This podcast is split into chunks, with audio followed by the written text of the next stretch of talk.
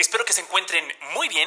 Mi nombre es Jonuel Ramírez y me gusta hablar de liderazgo, optimismo y de cualquier tema que nos inspire a construir la vida de nuestros sueños.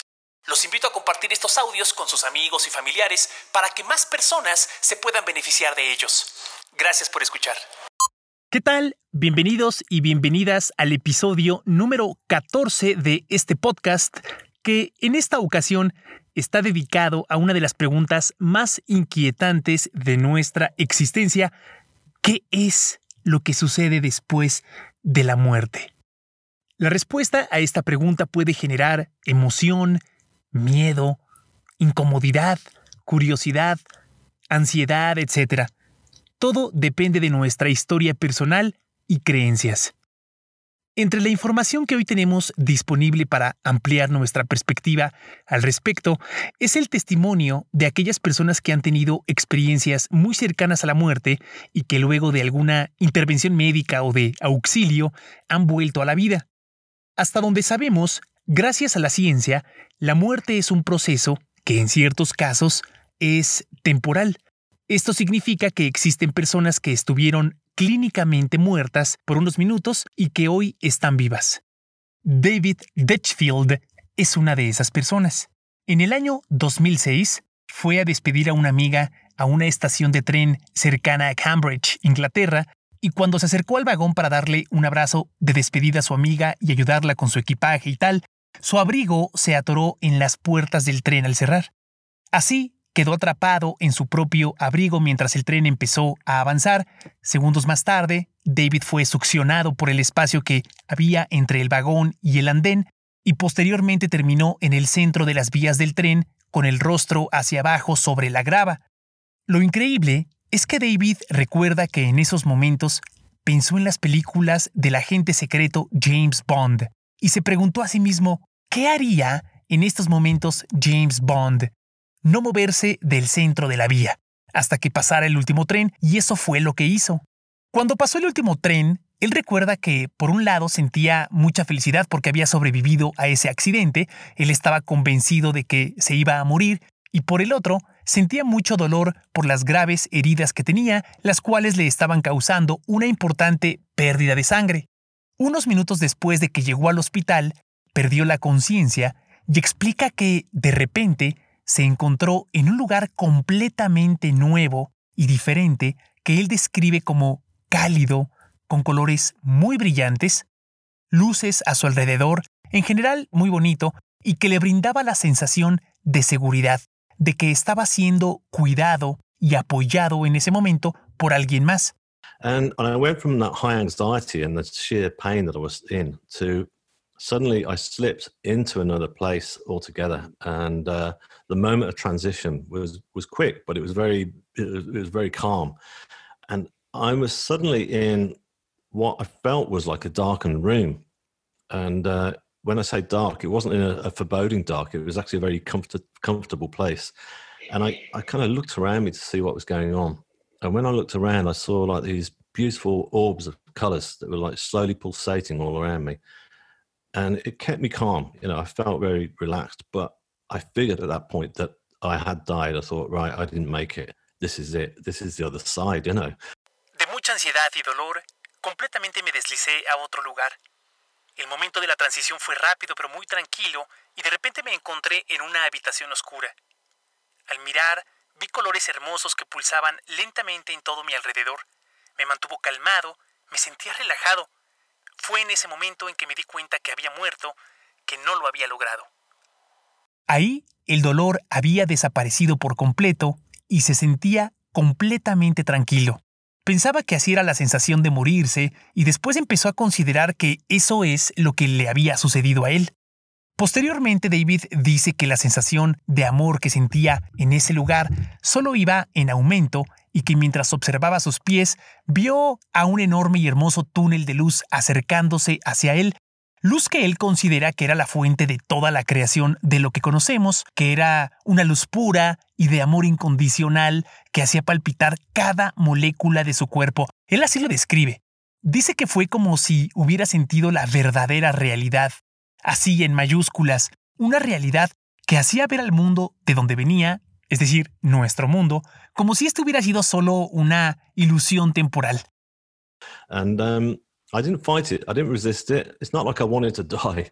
Uh, you know, I wanted to live, but I was so comfortable with where I was after the extreme horror that I'd just been through that I just kind of went with it. No luché contra ello, no me resistí. No que me quisiera morir, quería vivir, pero estaba tan cómodo donde me encontraba después del horror extremo por el que acababa de pasar que me dejé ir. En ese momento, David recuerda que estaba seguro de que había fallecido y que en ese lugar donde se encontraba no sentía miedo, ni arrepentimiento, ni tristeza, sino todo lo contrario, una inmensa felicidad que lo hacía sonreír. I was there, and then for some time, I suddenly felt the presence of somebody had arrived. There was somebody with me, so I, I lifted my head, and there was, and there was this person stood just at my feet, uh, like a, an androgynous being, you know, like neither male nor female, with this pure white blonde hair, and the skin that was glowing from within. There was like this light coming from this being. Repentinamente sentí la presencia de alguien que había llegado. Alguien estaba conmigo. Levanté la cabeza y ahí estaba una persona parada a mis pies, como un ser andrógino, ni hombre ni mujer, con cabello blanco y una piel que brillaba por dentro, como si la luz viniera de este ser. Y bueno, pues este es solo un pequeño fragmento de su experiencia en dicho lugar. Y nuevamente, cuando menos se dio cuenta, estaba de regreso en el hospital con exceso de ruido, luz y personas. David estaba de vuelta, había regresado. I didn't feel like I fitted in anywhere in life, and I felt like I was struggling. So I felt like a failure, basically. But in this place and in this space, I, I didn't feel any of those feelings. Sentía que no encajaba en ningún lado en la vida. Sentía que estaba batallando. Me sentí como un fracasado, básicamente. Pero en este lugar, en este espacio, no sentía ninguna de esas emociones. Esta experiencia se conoce como NDE o Near Death Experience, experiencia cercana a la muerte. Y sucede cuando el cuerpo y cerebro de una persona se apagan por un periodo corto de tiempo antes de que sea resucitada. Muchas personas que han pasado por estas situaciones dicen que estuvieron conscientes incluso cuando médicamente su cerebro, en esos momentos, no arrojaba ninguna señal, y cuentan que vivieron experiencias maravillosas, curiosamente, todas ellas similares a las que comparte David. Ahora, sorprendentemente, la revista científica Psychology Today reporta que un tercio de pacientes por infarto, luego de que han sido resucitados, han contado experiencias similares de lo que ven y de lo que sienten en un lugar distinto y único.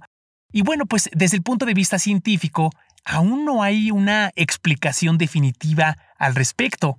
Lo que sí se ha podido identificar es que una experiencia cercana a la muerte tiene un profundo impacto en la identidad de las personas que dura por mucho tiempo. En el caso de David ya son 14 años.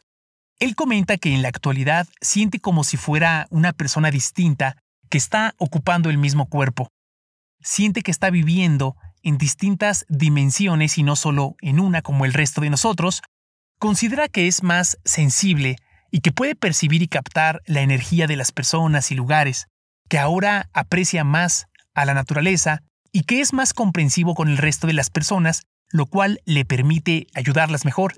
Desde el punto de vista psicológico, Steve Taylor, con estudios de doctorado y profesor en psicología en la Universidad de Leeds Beckett en Inglaterra, explica en uno de sus artículos que una experiencia cercana a la muerte trae consigo un cambio en el estilo de vida de las personas que regresaron, con cambios en sus valores y perspectivas del mundo que normalmente se vuelven personas menos materialistas, más altruistas, menos egoístas y más compasivas. Y justamente la característica y resultado de las experiencias cercanas a la muerte que transforman a las personas por muchos años, quizá por el resto de lo que les quede de vida, las aleja de la categoría de las alucinaciones, ya que desde el punto de vista científico las alucinaciones normalmente se olvidan rápidamente y las personas terminan reconociéndolas como eso, como ilusiones o visiones que no fueron reales. Desde el punto de vista médico-científico, hay dos expertos en experiencias cercanas a la muerte que han aportado información valiosa en este campo de estudio. El primero es el doctor Stephen Lorris, miembro de la Academia Americana de Neurología, quien acostumbra visitar pacientes en cuidado intensivo que hayan vivido una experiencia cercana a la muerte para preguntarles qué recuerdan de ella. Y comenta que hay muchas coincidencias en las respuestas y que a muchos de ellos lo que les preocupa es compartir su experiencia, especialmente con doctores y científicos, porque tienen miedo de que no les vayan a creer. Y en uno de los estudios que publicó junto con su equipo, se comparte nuevamente que las personas que las viven, estas experiencias, cambian para siempre. Al parecer, regresan más felices y sin miedo a la muerte. Esto nuevamente en un contexto donde al generar un cambio de largo plazo en la persona, en automático no calificaría como alucinación lo que sea que hayan visto o sentido. La segunda persona es el científico Sam Parnia, quien lideró un estudio publicado en la revista científica Resuscitation, realizado por la Facultad de Medicina Langone en la Universidad de Nueva York, sobre la conciencia después de la muerte, y revela que la conciencia humana no desaparece inmediatamente. De las 2.060 personas que sufrieron un paro cardíaco y formaron parte de este estudio, un porcentaje que no se especificó en la información a la que tuve acceso, describió haber estado consciente cuando médicamente no se registraban signos de conciencia, y otro porcentaje aseguró haber escuchado conversaciones o presenciado algunas escenas que luego fueron corroboradas por el personal médico. También se encontró que la conciencia parecía ocurrir durante un periodo de tres minutos durante los cuales no había latidos del corazón, lo cual dice el doctor Parnia que es paradójico, porque el cerebro normalmente deja de funcionar dentro de 20 a 30 segundos después de que el corazón se ha detenido. Lo que es una realidad es que la muerte sigue siendo un gran misterio para la ciencia y para todos nosotros, y que es un tema que desde luego puede ser abordado desde muchas perspectivas distintas, desde el punto de vista científico, religioso, filosófico, artístico, etc. Si les interesa conocer mayor detalle sobre la experiencia cercana a la muerte de David Ditchfield, lo que vio, lo que sintió, lo que trajo consigo a este mundo de vuelta, él ha publicado un libro que se llama Shine On y que ya está disponible.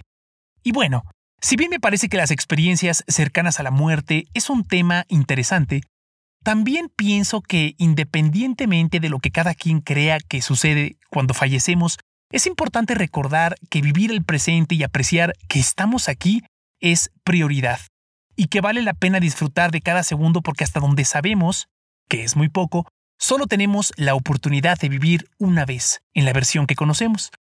Muchas gracias por escuchar el episodio número 14 de este podcast.